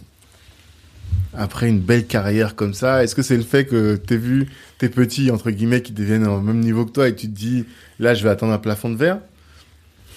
Mais tu veux, tu veux que je te fasse marrer? Si je dis le fond du fond de ce qui s'est passé Vas-y, nous on veut ça. J'ai rendez-vous avec un collaborateur hmm. au fin fond du 77. J'étais responsable départemental du 77. Ok. T'as vu en hiver le 77 Ouais, c'est un grand département tout vide avec plein de trucs. Il faisait trop froid. Ouais. Trop froid. Mhm. Je me suis dit, c'est la dernière année. Mhm. Mais tu te dis ça dans ta tête, c'est ta dernière année. Mhm. Et en fait, comme ils disent, l'univers organise les choses pour toi. Et donc, quand l'opportunité s'est présentée, je l'ai saisie l'opportunité se présente sur une terrasse. Donc, c'est-à-dire qu'on part, en fait, euh, moi, j'appartenais pendant longtemps à une boîte qui euh, vendait euh, le département commercial à une autre boîte. Ok. Euh, à la même boîte. Hein. Je hmm. pense qu'il faisait une écriture comptable. Bon, mhm. peu importe. Sauf que moi, j'avais pris la décision de partir. Mhm. Bon, bah, donc je vais au séminaire, mais j'y vais à reculons. Et puis bon, on était trois jeunes responsables. Et, quand tu es jeune, tu n'es pas pressé en fait d'aller manger, quoi. Sauf que quand t'es pas pressé de prendre les places, en fait, tu te retrouves à la table du PDG. Ah ouais. Et, la table du PDG, c'est jamais la table la plus intéressante parce que tout le monde est soit des gens qui ont besoin de bien se faire voir, soit des gens qui peuvent pas parler parce qu'ils ont peur, parce que c'est le mmh. PDG. Enfin bref, c'était pas, c'était pas super agréable. Donc qu'est-ce qu'on fait? Comme on était dans un restaurant gastronomique, mmh. donc euh, tu as des interludes. À l'une des interludes, on est parti en terrasse. Ok. Et en terrasse, peut-être deux ou trois minutes après, qui est-ce qui rentre sur la terrasse? PDG. Ok. PDG d'un grand groupe, quoi. Mmh. Je lui dis, qu'est-ce qu'il fait là? Mmh. Donc on commence à rigoler avec lui, etc. Et je lui dis, bah, est-ce que vous n'avez pas un poste, euh, on était, un, tu disais, un Turc en entier, tu vois? Donc est-ce que vous n'avez pas un truc en Turquie? Donc il nous dit non. Je lui dis, mais l'autre, on l'envoie à Istanbul, c'est réglé. Il dit là, j'ai rien. Mmh. On dit à Tunis, il me dit non, j'ai rien. Donc on rigole bien. Et les mecs, ils disent aux Antilles. Ouais, dans la blague. Dit, bah, oui, oui, oui, j'ai un poste à la Martinique, à euh, en Guadeloupe. Mmh. Bon, les mecs, on arrête de rigoler. Là, on est en train de parler de mon avenir. ok. Donc, euh, il me dit, bah, écoutez, on a quatre mecs en, en Guadeloupe euh, ou cinq en Martinique. Enfin, je, je sais plus combien. Moi, j'en mmh. ai 17 à Paris. J'ai dit, oui, mais ça, pour moi, personnellement, c'est pas un poste. C'est pas deux postes, c'est un poste. Ouais. C'est une demi-heure d'avion. Euh, un manager doit être capable de gérer ça. Mmh. Il a dû se dire, c'est qui celui-là Qu'est-ce qu'il me raconte mmh. Donc, il me dit, ça vous intéresse? Je lui dis oui. Il me dit, bah, demain matin, lorsque le directeur commercial vient, mmh. vous allez le voir. Ok. Ok. J'en ai pas dormi de la nuit. Donc, j'ai toujours voulu entrer aux Antilles. Ok. J'en ai pas dormi de la nuit. T'as toujours voulu pourquoi? Parce que euh, non, non, parce que euh, quelque part euh, là-bas m'appelait quoi. Là-bas m'appelle, quoi. En fait, mhm. c'est un là-bas. Il y a quand même un vide, en quelque part. T'as envie de, de, découvrir une culture dont on t'a parlé, qu'on t'a montré. Mais t'as vécu quand même, du coup, quand t'as Ouais, mais j'ai vécu trois ans, quoi, tu vois. C'est pas... C'était pas suffisant. C'était pas suffisant. Et puis, euh, plus on avançait, plus les hivers, euh, je les vivais mal, en fait. non, mais c'est... Non, mais je, vois très bien. C'est bizarre, en fait. Mhm. C'est un point... Voilà. Mhm. Et euh, derrière Bon, bah, le directeur commercial, je vais le voir le lendemain. Bon, il me met un stop tout de suite. Bon, il me dit, écoutez, monsieur, on va vous rappeler. Hmm. Bah, qu'on dit, écoutez, monsieur, on va vous rappeler, c'est terminé. L'histoire, je me suis dit, bon, bah, c'est fini. Alors qu'on n'avait pas dormi de la nuit. Terminé. Hmm. Et puis, en fin de compte, euh, peut-être 4-5 euh, jours après, je reçois un, lien pour un hmm. test, euh, un test psychologique, télétest. D'accord. Convoqué au siège. Donc, euh, convocation au siège, j'y étais. Et la personne que j'ai rencontrée, ça s'est super bien passé. Mmh. Elle me dit, bah, si vous devez partir, partez quand? Je dis, moi, je pars hier, même hier, je suis mmh. dans l'avion. Par contre, on a mmh. un petit détail technique à régler, quoi. Le détail le plus important. Des enfants. Et... tout petit, le détail, hein, mais il faut qu'on le règle. Et euh, donc, on, on, se, on se revoit. Bon, mais plein de péripéties, ça pourrait être plus long si je dois le raconter. Ouais. Sauf que il y a un point essentiel dans cette histoire, c'est qu'on arrive à la négociation salariale. Salariale. Et nous, on a un problème. Tu vois, c'est pour ça que ça, j'en parle. C'est, en fait, je ne veux pas parler du reste. C'est cette partie-là. D'accord. C'est-à-dire que moi, je sais que je veux rentrer. Hmm. Moi, je sais que j'ai besoin de rentrer, je veux rentrer. Ok. Eux, en face, ils le savent aussi. Que, ouais. Ah, ils le savent aussi. Tu vas rentrer à n'importe quel prix. En tout cas, eux, ils croient que tu vas rentrer à n'importe quel prix. Donc, ils arrivent avec leur truc. Donc, je dis, moi, je dis, mais non, mais c'est pas possible. Ouais. Je peux pas. Mhm. Qui me dit, mais si, attends, c'est ta chance, tu plus jamais rentrer. Mm. Je dis, bah, écoute. Moi, mon père, il m'a appris une chose, mhm. pas compliquée. Quand on passe devant la vitrine d'un magasin, mm. qu'on n'ait pas les moyens, c'est ce qu'on fait, on lèche la vitrine, puis on s'en va. Donc vous, aujourd'hui, vous n'avez pas les moyens de rentrer dans le magasin. Oh le mec qui s'énerve, qu'est-ce que j'ai pas dit Mais tu sais que toi, quand t'as fait ça... des couilles, quand même. Ouais, mais si tu pars, tu pars dans un pays de vie chère, où tout coûte cher, une main devant, une main derrière. C'est quoi mmh. Dans six mois, je suis dans l'avion pour le retour parce que j'ai pas réussi à vivre. C'était pas possible. C'est pas vivable et c'est mmh. même pas envisageable. Mmh. Donc, euh, mais t'es obligé de faire ce coup de bluff. De toute façon, si tu fais pas ça, t'as perdu. Euh, j'ai envie de dire. Si tu savais que si t'allais vivre là-bas avec le salaire qu'ils te proposait, tu pas, pas épanoui quoi. C'est pas faisable, il te faut un mm. minimum quoi. Même si tu dis je vais rentrer parce que voilà je vais amener tout ça, oui, mais mm. euh, tu tu paies pas tes, tes charges avec euh, avec un sourire, avec du soleil et de l'eau, c'est pas vrai. Mm. Donc euh, moi je dis bah écoute, on en reste bon, bah on en reste là, bon mec, bon, je suis parti, il était un peu énervé. Et donc la première personne que j'ai rencontrée, c'est elle qui me rappelle parce qu'elle voulait absolument que je sois là-bas. Ok. Et moi je lui dis écoute le problème qu'on a là aujourd'hui, c'est que vous, vous achetez quelque chose dont vous connaissez les résultats. Parce mhm. que tu m'étonnes, s'ils m'ont appelé, c'est que mes résultats, ils les ont vus. Ouais. Ils y avaient accès. Bien sûr. Puisque je passais du de, de, de, de l'entreprise mère à l'entreprise fille. Mhm. Donc tu penses bien que l'entreprise mère avait déjà transmis tout ce qu'il y avait à transmettre me concernant. Mmh. Sauf que moi, c'est moi qui allais à l'aventure. Mmh. Je ne savais pas comment ça allait marcher, je ne connaissais pas les équipes, je ne mmh. connaissais pas le marché, parce que dans ma tête, je me suis pas dit que comme ça marche bien à Paris, je vais arriver aux Antilles, ça va marcher. Non, ça, c'est, encore une fois, j'ai envie de dire, c'est une lubie de l'histoire et de la vie, c'est pas vrai. Donc, je suis resté à réfléchir en me disant, je ne peux pas partir comme ça dans ces conditions-là. Donc, et ça, je lui ai dit à la personne que j'avais en face, ben, comme dans toute négociation, écoute, il y avait 10 points, ils en ont gardé deux, j'en ai pris huit, tout le monde était content. Mmh. je n'ai jamais eu autant de satisfaction. Mmh. Parce que c'est vrai que au point de départ, ils se disent, bah, il va partir. Mmh. Ok, on a validé, mais en même temps, j'ai envie de dire, 4 millions 9, il va pas pleuvoir, hein. il va pas pleuvoir de l'or de, dans le ciel. Ça, c'est ah quasiment sûr. Sauf qu'ils s'attendaient pas à ce que, qu'on passe de 4 millions 9 à 10 millions. Donc, c'est pour ça que je te dis, je, je n'ai jamais été aussi bien que dans ce que j'ai fait, parce qu'on a pu monter plein de choses exceptionnelles. On, en fait, on est dans la difficulté, on s'est révélé. Voilà. C'est-à-dire que on s'est débrouillé pour tout. Mm-hmm. Et, et, comme on se débrouillait, c'est pour ça que je disais tout à l'heure, c'est important d'être dans la difficulté parce que tu gravis Tu prends de l'expérience, tu apprends. Et, et, voilà, et je suis aux Antilles, aux Antilles depuis six ans. Alors là, j'ai envie de te dire, voilà, je, j'en suis content. Surtout que t'as pris des belles primes. Parce que j'ai- Ah, mais ça, on va le mettre de côté. Mais ça, c'était pas prévu. C'était pas C'est prévu. plus 5 millions de CA, j'imagine et même pas. et euh, si j'en ai pris, c'est parce que.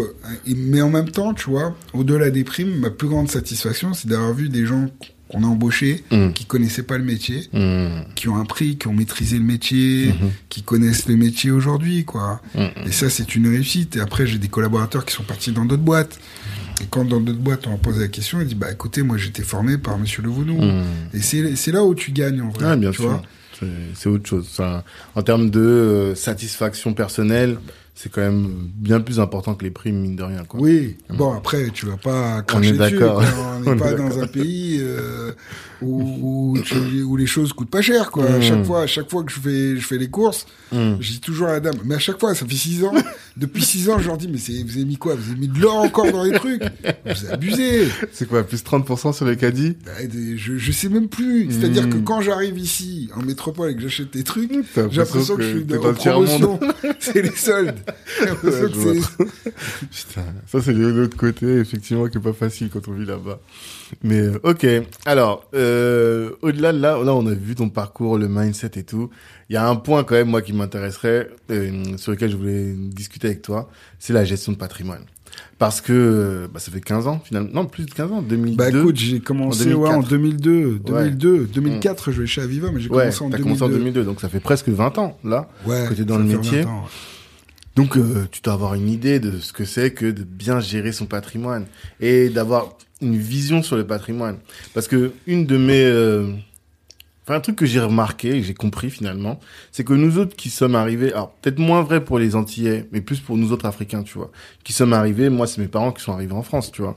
Donc, on n'a pas euh, cette connaissance du système et ce qui fait que même sur la la- l'éducation financière, la, la gestion d'un bien, par exemple, tu vois, mes parents ils sont sur un, un rond-point. Et sur ce rond-point, il y a, euh, je sais pas, cinq ou six pavillons, quoi. Et quand je regarde les pavillons qui sont tout autour, en, ils sont arrivés en 2003, donc ça fait 18 ans. Tous, ils ont pris de la valeur, mais ils ont pris de la valeur parce que les gens ont augmenté. Tu vois, ils ont agrandi ici, agrandi là. Tu vois, rénové. Il y a une mentalité de gestion de leur patrimoine. Qui est différente. Alors que mes parents, eux, ils vivent. Au pire, ils refont la peinture, ils refont des trucs, ils nettoient, mais ils vont pas vraiment euh, agrémenter le lieu pour qu'ils prennent en valeur. Donc je me dis, il y a une éducation en fait à avoir en termes de patrimoine. Aujourd'hui, je pense que toute notre génération a compris qu'il fallait acheter. Tu vois, on en parlait tout à l'heure. Ça, euh, voilà, tout le monde est d'accord. Mais ça suffit pas en réalité, tu vois, d'acheter son bien. Si tu achètes ton bien, mais qu'au bout de 20 ans, il est pourri, bah, tu vas pas réussir à le revendre et tu vas devoir prendre un crédit pour le... Voilà. Donc, quel conseil tu peux donner sur ça? Là, je parlais des biens immobiliers, mais c'est le patrimoine au sens large. En fait, il faut pas se dire le patrimoine doit s'entretenir sans cesse. Tout ce Mhm. qu'on fait. C'est-à-dire que euh, j'ai un crédit immobilier, il faut pas que j'hésite à aller le renégocier. Ok. Euh, j'ai de l'épargne classique, euh, j'ai mis un livret A, j'ai rempli mon livret, il faut peut-être que je commence à regarder ce qui se passe autour. Mhm. Est-ce que je peux pas faire autre chose? Ok. Après, je dirais attention aux sirènes. Mhm. Ah, Je donnerai pas de nom, mais Les cryptos certains produits. aujourd'hui. Ah, tu parles des produits, même pas des. Ouais, ouais, des- mais même les produits. Et celui que tu viens de citer, moi, moi, je vois tous les jours, j'ai des clients qui rentrent chez moi qui me disent bon bah écoutez, euh, et ça, qu'est-ce que vous en pensez? Ouais. Comme je dis souvent, je vais pas dire c'est bien ou pas bien. Mhm. Qui me dit que dans le sens de l'histoire, je suis pas en train de me tromper en disant que c'est pas bien? Ouais. Et qui me dit je suis pas en train de me tromper en disant que c'est bien? Mhm. Moi, ce que je leur dis, c'est que quand on n'a pas suffisamment de recul sur quelque chose, il faut vraiment le faire avec des sommes dont on n'a pas besoin. Mhm. Par contre, il faut pas hésiter à diversifier. Donc, il faut pas hésiter à en faire un peu. Mhm. Et il est où le problème? Celui qui a eu raison, celui qui a pris euh, des bitcoins il y a 20, 20 ans, il a eu raison. Ouais. Même s'il en avait pris un tout petit peu, Ah, ouais. j'ai envie de dire, il a eu raison. Mhm. Celui qui a tort, celui qui ne fait jamais rien ou qui reste toujours à faire toujours les mêmes choses. Mhm. Après, il y a un conseil que, que je donnerais à tout un chacun, ayez toujours du cash de côté. Ok. Mais c'est combien Toujours. du cash? Toujours. Après, encore une fois, euh, je vais donner des montants, mais ça veut rien dire Ouais. d'un revenu à l'autre. Mm. Donc, il faut que ce soit conforme, euh, en conformité, et Non, mais moi je proportionnel à ton revenu. Ouais, voilà, Mais il faut pas hésiter à mettre 20% de côté tous les mois. Il faut pas hésiter entre pas 10, mal, hein. 15, ouais, 10, 15, 20% de tes, tes revenus mensuels. Il faut pas hésiter à les mettre de côté. Tu sais, ce qu'on vient de vivre là, Ouais. ce qu'on vient de vivre là, mais que ce soit les entrepreneurs, que ce soit les salariés, que ce soit tout le monde. Euh, le monde s'est mis à l'arrêt en un coup, du jour au lendemain. Qui a raison? Celui qui a du cash.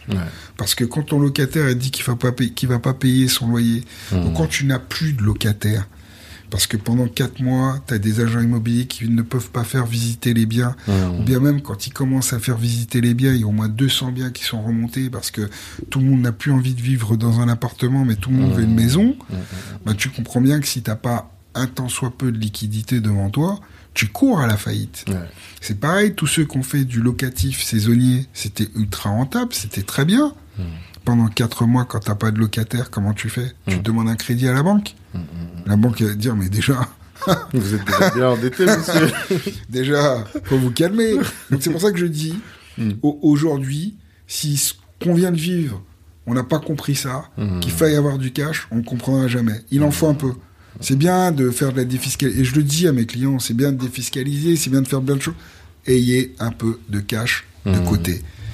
Comme ça, s'il y a un retournement de situation, vous pouvez faire face. Mmh. Ça, c'est vraiment, si tu me demandes en termes d'astuce, l'astuce qu'on doit retenir, c'est ça. Hmm. Il faut avoir un peu de cash de côté.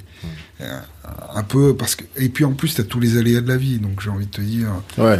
tu, as les études, tu as les études des enfants, hmm. euh, tu vas peut-être vouloir te, te, payer une seconde résidence, j'en sais rien, ou bien peut-être que tu vas devoir déménager, donc il faut avoir des liquidités. Pas trop exposer, pas commencer à, à, démultiplier les livrets parce que ça nous rassure, mais avoir suffisamment de liquidités qui permettent de faire face à un coup dur. Hmm. Après, attention à tous ceux qui pensent que 100 000 euros de liquidité peut permettre de faire face à un coup dur. Moi, comme je dis souvent, mis à part jouer au casino, c'est la seule façon que vous pouvez faire passer 100 000 euros en une journée. Ouais, 100 000 c'est beaucoup. Mais oui, mais hmm. oui. Hmm. Après, c'est pour ça que je dis, ça va dépendre du client, mais quand même, il y a des montants où tu dis, bon, bah, écoutez, un coup dur, c'est plus un coup dur, ça. Ouais, ça c'est des, la, sagesse des grands-mères quoi. Parce qu'avant les grands-mères ils disaient toujours ça. enfin, c'est pas mes grands-mères d'ailleurs, mais c'est ce que disaient les grands, c'est ce qu'on dit toujours. Mais que il faut que tu aies de quoi tenir un an si t'as plus de revenus quoi. Oui, il faut que tu aies de, de quoi tenir. Et, et, moi je l'ai toujours dit. Mm-hmm. Mais Là, j'en suis convaincu. Ce mmh. qu'on vient de vivre là, mmh. et, et, moi, à titre personnel, je l'ai vu. Mmh. Euh, t'as pas, t'as plus de locataire, il faut payer hein, le, le, remboursement. Donc, j'ai envie de te dire, si t'as pas de l'argent de côté, si toi-même t'as pas le réflexe, et puis, j'ai envie de dire, il faut aussi profiter dans les bons moments quand on est bien pour voir si les interlocuteurs, les gens avec qui on travaille sont bien. Je parle pas des mauvais moments, dans les bons moments. C'est-à-dire? Bah, ton banquier, est-ce que t'as un rapport avec lui? Parce que ton banquier, il n'est pas là que pour encaisser. Mm. Il est là aussi pour être un interlocuteur et parler avec toi. Mais pour qu'il puisse parler avec toi, il faut quand même un peu d'épargne. Ouais. Voilà, je dis pas 25 000, mais il faut un peu mm. d'épargne. Mais toi, il faut pas que tu hésites à le voir pour le rassurer. Mm, et ça, parfois, on, ne le fait pas. On imagine que, bon, bah, comme on a un peu d'argent, on est protégé, tout va bien se passer. Non, mais j'ai envie de dire, il faut pas avoir peur, qui fait que lorsque le Covid est arrivé donc on a dit qu'on pouvait suspendre les crédits. Mmh. Il y a ceux avec qui euh, ils ont eu de super conseillers, de super banquiers, ça s'est fait tout de suite. Ouais. il y a ceux où c'était un peu plus long. On pouvait suspendre les crédits? Oui, oui, oui. Les échéances des prêts Oui, on pouvait suspendre, bien sûr. Mon bâtard de banquier m'a pas dit ça, hein Ah.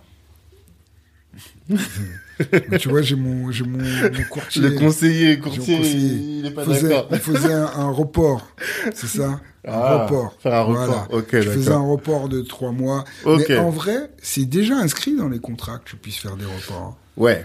Sauf que tout le monde ne le sait pas. C'est hmm. déjà inscrit dans les hmm. contrats.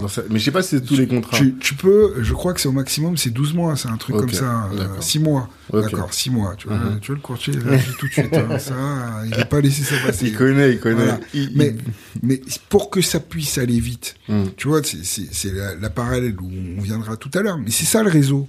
Ça commence déjà par savoir euh, entretenir des relations avec son banquier. Ouais. Moi, je vais te dire, je suis venu ici pendant une semaine. Mhm. L'une des premières personnes que j'ai rencontrées, c'est mon banquier. Ouais.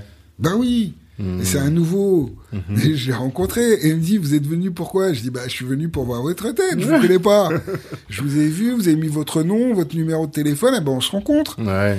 Et, qu'est-ce qui s'est passé? Bah Derrière, il a déjà été regardé. Qu'est-ce qu'il peut faire pour moi? Il a déjà regardé mon assurance, que euh, celle que j'ai, elle est trop chère. Hmm. Mais ça, ça se fait que parce qu'on va entretenir des relations. C'est pas mon pote, je le connais pas, le banquier. Ouais, ouais, non, mais c'est marrant, c'est vrai. Oui. J'ai envoyé un mail à mon banquier cette semaine. Et euh, en, en me répondant, il m'a dit ah d'ailleurs j'ai tel produit à vous proposer. C'est-à-dire si je n'avais pas envoyé le mail, il m'aurait pas proposé. Voilà. C'est marrant, c'est vrai. Il faut pas hésiter mmh, mmh, mmh. à avoir des relations avec son banquier. Donc déjà, si on voit qu'on n'a pas de relation, c'est peut-être qu'il faut changer de banque. Ouais. Ça aussi, faut arrêter les coups d'imaginer qu'on peut rester pendant 30 ans avec les mêmes interlocuteurs. Je parle de banque, mais c'est pareil avec son courtier en assurance, c'est pareil avec un peu tout le monde.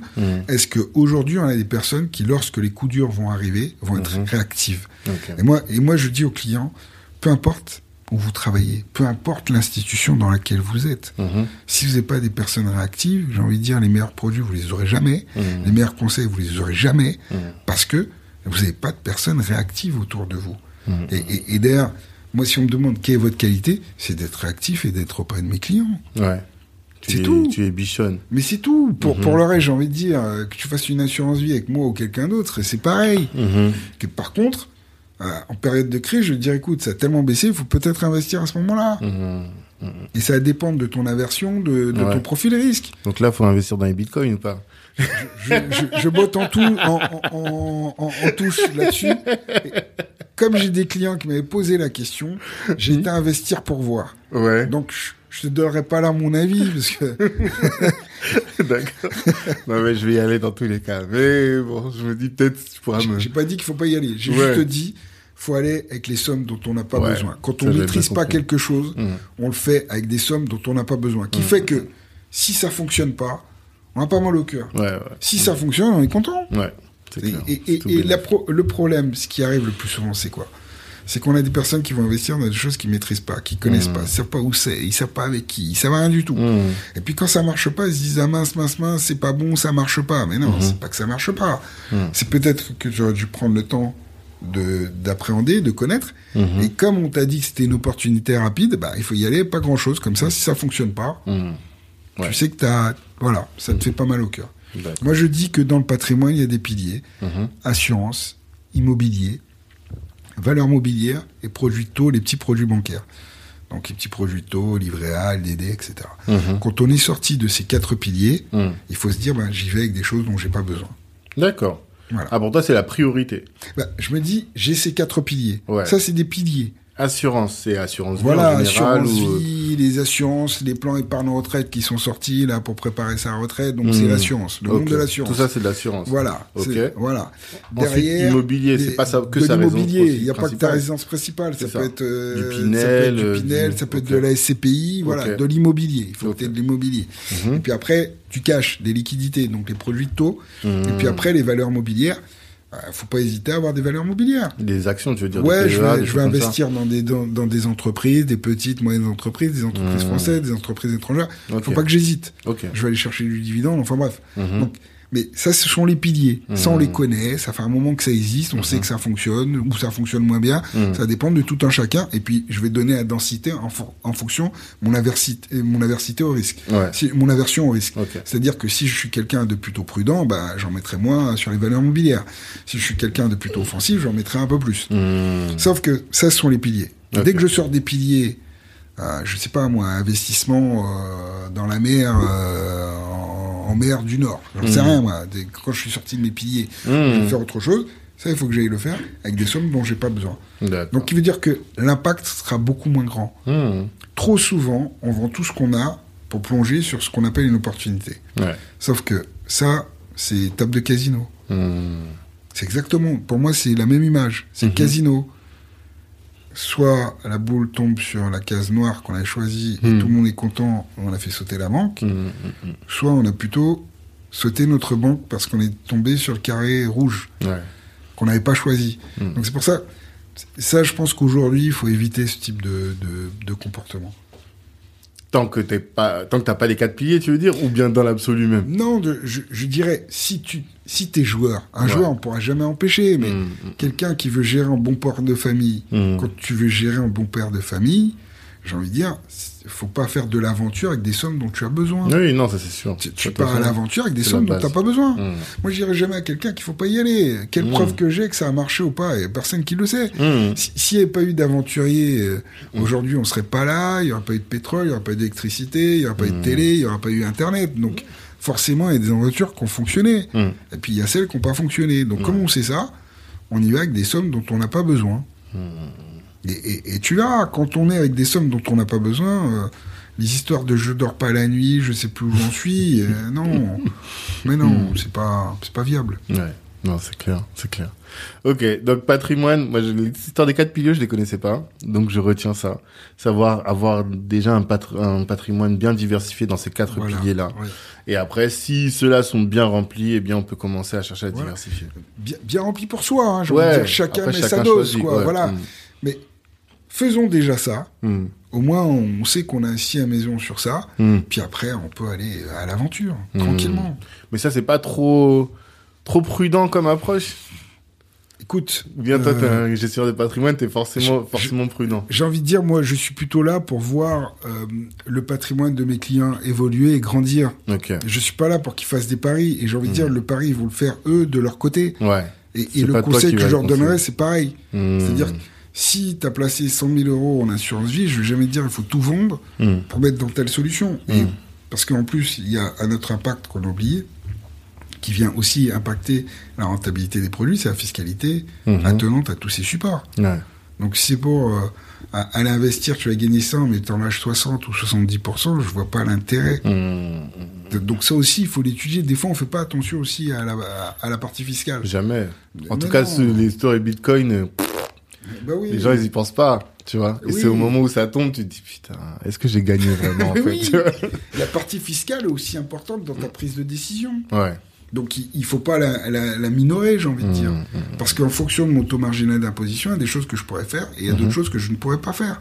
D'accord. Donc la partie, la, dimension fiscale des choses est à prendre en compte aussi. Et le rôle du conseiller, c'est d'être le plus euh, prévoyant possible. Et le plus prévoyant et le plus objectif. Voilà. Ok. moi, par exemple, quand j'ai commencé ce métier, je faisais que de l'assurance. Ok. Quand je suis arrivé aux Antilles, on pensait que j'aurais fait que de l'assurance. Mhm. Et pour autant, c'était pas le premier produit vers lequel je me dirigeais. Ouais.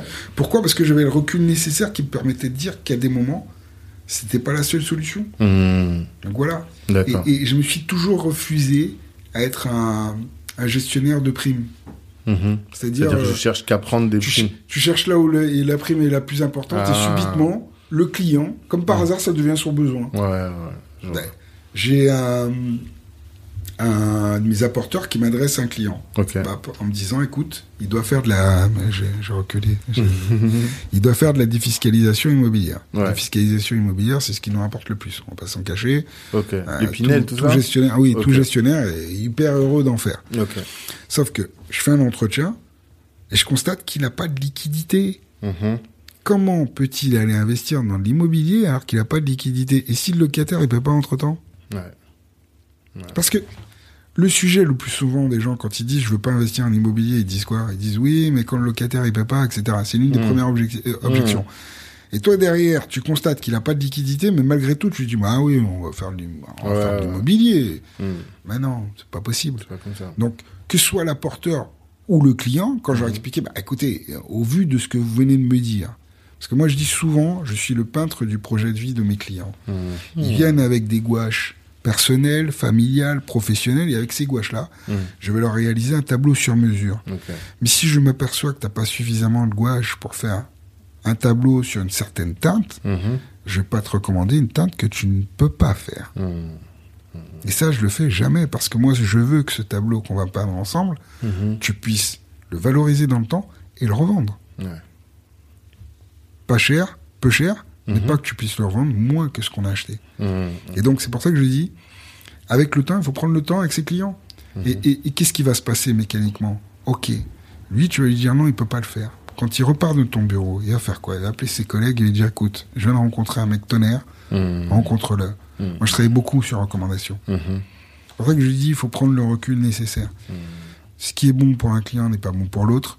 Ce qui est faisable pour un client n'est pas faisable pour l'autre faut prendre à chaque fois le recul nécessaire mhm. et toujours essayer d'accompagner le mieux possible les clients. Bon, bien sûr, des fois on se loupe, des fois on se loupe pas, mais c'est prendre le temps d'accompagner les clients. D'accord. Ok, c'est super intéressant. Et hum, s'agissant de la communauté noire, oui. afro, afro-descendante, antillaise, tout ça, c'est obligé.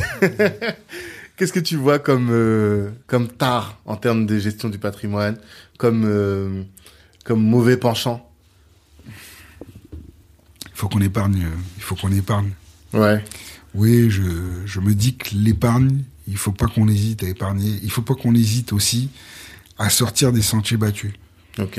C'est-à-dire sortir des sentiers battus, c'est d'aller voir un conseiller en gestion de patrimoine. Il faut pas se mettre martel en tête. Oui, j'ai pas de patrimoine, je peux pas faire. Ok. Déjà, j'ai envie de dire non, non.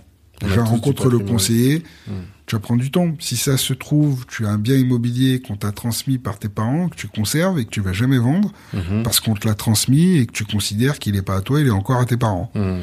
Sauf que peut-être que là, il te coûte beaucoup plus cher qu'il ne te rapporte. Mhm. Et peut-être qu'il faudrait mieux le revendre avec ses liquidités, en acheter un autre qui sera peut-être mieux placé, plus neuf ou, ou j'en sais rien. Mais à un moment donné, je pense qu'il faut pas hésiter à jeter un œil et à faire le point sur ce que l'on a. C'est le premier point. Le deuxième point, c'est la transmission. On est très mauvais sur la transmission. Ouais, on prépare on pas. Tu vois, On m'a dit euh, beaucoup aux Antilles en plus. Hein. Ah oui, Il y a- mais, les gens s'entretuent pour des. mais oui, on prépare pas. Donc, euh, on imagine que lorsqu'on va préparer, notre transmission va décéder tout de suite. ouais. Ça fait plus de 15 ans que je fais ce métier. Mhm. Je n'ai jamais vu personne qui a préparé sa transmission. Et qui est décédé. juste Décédé.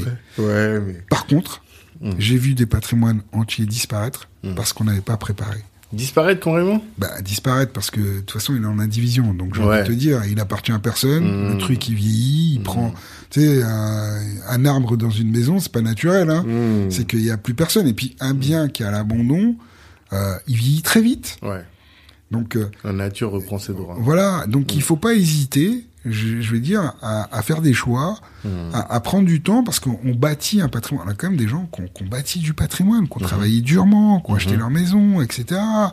Et, et derrière, bah, les enfants, ils sont 4, 6. Bon, j'ai envie de dire, s'ils sont à 4, ils arrivent encore à décider. Mais si les 4 ont eu 4 gamins, 4 fois 4, 16, t'imagines Mhm. 16 personnes sur un bien C'est compliqué. Il faut savoir, il faut qu'on puisse prendre le temps de faire nos transmissions. Ça. Et puis après, les préparations de la retraite Parce que le, le fonctionnaire, c'est bien en, en état d'activité, mais le jour où il part à la retraite, Mhm. il perd ses primes de vie chère, il perd beaucoup de choses. Donc Mhm. ça aussi, il faut prendre le temps de regarder qu'est-ce qu'on peut faire, qu'est-ce qu'on peut mettre en place. Et le fonctionnaire et même le non-fonctionnaire. Mhm. Le fonctionnaire, lui, c'est une obligation de toute façon, mais le non-fonctionnaire aussi, il faut qu'il prépare sa retraite. Donc, euh, ouais, je pense que avoir des liquidités, ne pas imaginer que simplement le fait d'être propriétaire de, de sa maison ou de son appartement, c'est la panacée, Ouais. j'ai envie de dire. Au- Aujourd'hui, est-ce que toute notre vie, on conservera le même bien? C'est une question à poser. Ça c'est rare, hein. Voilà. Hmm. Et, et- et s'il y a, il y a des coups de fusil à faire, comme on dit, si, bien en affaires, il faut peut-être parfois ne pas hésiter à les faire. Mhm. Donc c'est le premier point. Donc euh, voilà. Et puis après, mettre de l'argent de côté, Mhm. ça, il faut le faire. Mhm. Et, et même si on est à la retraite, si on est en train de vivre, faut pas hésiter. Mhm. Faut pas hésiter. J'ai envie de dire, euh, ça, ça travaille avec les intérêts, on pourra partir en vacances. Enfin bref. Ouais. Et puis les transmissions. Vraiment les transmissions. euh, si- pour moi, on est en indivision que parce que le propriétaire, en quelque part, n'a pas fait les choses, Mhm. ou est mal accompagné, ou ne sait pas. Alors attends, peut-être qu'il faut expliquer pour les gens qui ne savent pas, c'est que quand euh, un- une personne décède et qu'il n'a pas des, euh, des j'allais dire dévolu, mais qu'il n'a pas légué son bien ou organisé qui va gérer le bien, Bah eh oui. bien le bien se retrouve en indivision, c'est-à-dire que chacun des membres de la famille en est propriétaire et pour prendre les décisions pour le gérer, finalement, c'est il y a plus personne. Ah bah, c'est le boxon, quoi. Mhm. T'as du bruit, c'est la cacophonie. Ouais. Et en fait, alors que, très simplement, on pourrait gérer les choses, en fait. Mhm. Il faut pas hésiter. Moi, je me rappelle du- d'une transmission qu'on a eu à faire. Et en fait, le monsieur, tu vois, de- comme quoi on aime bien les images de dire qu'on prépare pas, mais le monsieur, il est tout préparé. Ouais. Et je, je reçois l'une des sœurs qui dit oui, mais je comprends pas pourquoi papa m'a pas donné l'appartement parisien. Mhm. Mais en fait, je me suis dit, mais heureusement qu'il a pas fait, Ah ouais. qu'il n'a rien écrit. Parce que s'il n'avait rien écrit, en fait, on aurait eu deux personnes qui n'aura pas pu s'entendre. Et donc un bien qui se retrouve en indivision. Et donc le fait de le faire, bon bah t'es content, t'es pas contente, mais au final j'ai envie de dire, on n'a pas d'indivision mhm. et tout le monde reçoit le patrimoine qu'il doit recevoir. Bon bah content ou mécontent, j'ai envie de dire, la personne qui te l'a transmise, c'était à elle, elle a su pour l'avoir, toi tu transpires pas en fait. Hein. Mhm. Tu reçois un bien et puis bon après euh, j'ai envie de dire, de toute façon elle est plus là, donc euh, tu peux rien lui reprocher. mais au moins ça évite que, que, le patrimoine se perde, mhm. que le patrimoine se dévalue. Mhm. Et aujourd'hui, une maison euh, qui coûtait peut-être 100 000 francs euh, il y a 30 ans ou il y a 40 ans, aujourd'hui, on va coûter 300 000 euros. Donc j'ai envie de dire, que, quand même, le coût de la vie est, est, devenu si important, est-ce qu'aujourd'hui, on peut gâcher des biens en ne prenant pas la, le temps mhm. de réfléchir comment on va faire les choses? Mais pourquoi? Parce que si, par exemple, il y a quatre frères et sœurs, il faut que les quatre tombent d'accord ou bien ça se bah, décide à la majorité? Il y a un truc comme ça C'est pour ça que je dis est-ce qu'il faudrait pas le vendre? Hmm. Est-ce qu'il faudrait pas le vendre? Est-ce qu'aujourd'hui, d'ailleurs, un article qui est paru dans l'un des, grands journaux euh, métropolitains de hmm. l'Hexagone, est-ce qu'aujourd'hui, il faudrait pas, en fin de vie, être en capacité de, se débarrasser des choses? bien et après on partage bah oui, Parce qu'en fait, j'ai envie de te dire, moi, si, si, tu me poses la question, j'ai quatre enfants, j'ai une maison. Bon, ok, euh, ils vont pas se séparer en quatre à la maison. Mm. Soit ils s'entendent très bien et on arrive à monter euh, des structures telles que les SCI qui vont pouvoir gérer ce bien sans que personne n'y habite parce que personne n'en a besoin. Mm-hmm. Ou alors, est-ce qu'il faudrait pas mieux vendre ce bien? On partage l'argent. Placer le fruit en assurance vie, puis chacun reçoit sa part. Mm. Et là, c'est plus simple pour chacun. Donc, je dirais encore une, fois, c'est une approche qui va dépendre de comment est la famille, comment on voit les choses. Et du euh, rapport au bien. Exactement. Parce que si c'est la maison de ton, ton enfance que as, dans laquelle tu as vécu, tu sais, les marques là de quand tu as grandi et tout. La vente, c'est pas facile, quoi. Oui, mais si c'est pour que ce soit fermé hmm. et que ce bien se détruise, mm-hmm. dans les deux cas, on n'a pas raison, en fait.